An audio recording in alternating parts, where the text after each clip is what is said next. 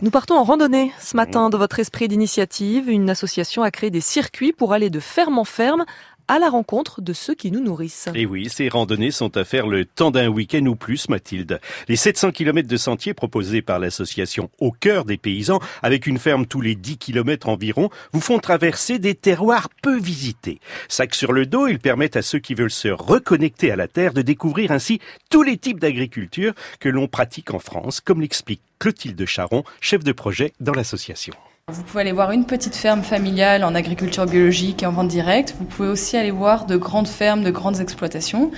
Vous pouvez aller voir euh, de l'élevage, de la culture céréalière, vous pouvez aller voir du maraîchage. Donc on essaie de montrer toute la diversité et toute la richesse de notre agriculture. Alors pour ne pas se perdre dans cette agriculture variée, on suit les panneaux écrits euh, au cœur des paysans? Et non, nous n'avons pas de panneaux. Alors nous empruntons euh, principalement les sentiers de grande randonnée qui sont balisés par la Fédération française de randonnée. Donc vous avez euh, les sentiers qui sont déjà balisés et surtout on vous met à disposition toutes les cartes pour pouvoir euh, savoir où aller et où trouver nos agriculteurs le long du sentier. On a essayé de trouver des agriculteurs qui sont le plus près possible des sentiers pour ne pas avoir à faire de détour parce que ça coûte cher à pied de faire un détour de quelques kilomètres. Donc vous passez euh, soit directement euh, dans la ferme, soit vous faites un détour de quelques centaines de mètres pour pouvoir aller euh, toquer à la porte de l'agriculteur qui vous accueille. Et s'il n'est pas là, l'agriculteur, on fait quoi? On passe son chemin? Non, il sera là car vous vous serez annoncé à l'avance, Mathilde, via le site de l'association. Certains exploitants ont l'habitude de recevoir du public, mais d'autres moins, ce qui les rend d'autant plus accueillants. Clotilde.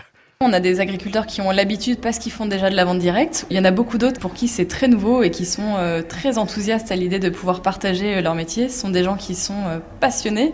On a un agriculteur dans la Meuse auquel on a rendu visite avec un groupe de randonneurs il n'y a pas très longtemps. Et lui, du coup, a choisi ce jour-là de réunir d'autres amis agriculteurs proches qu'on avait sur la même ferme lui-même qui est un éleveur d'agriculture type conventionnel raisonné.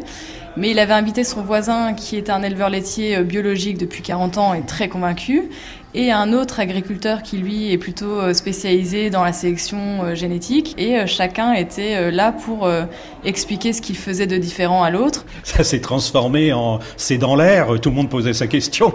Exactement, vous avez une question sur la PAC, ah on a un spécialiste là, vous avez une question sur la génétique, ah alors ça c'est pour lui. C'était extrêmement riche pour les randonneurs.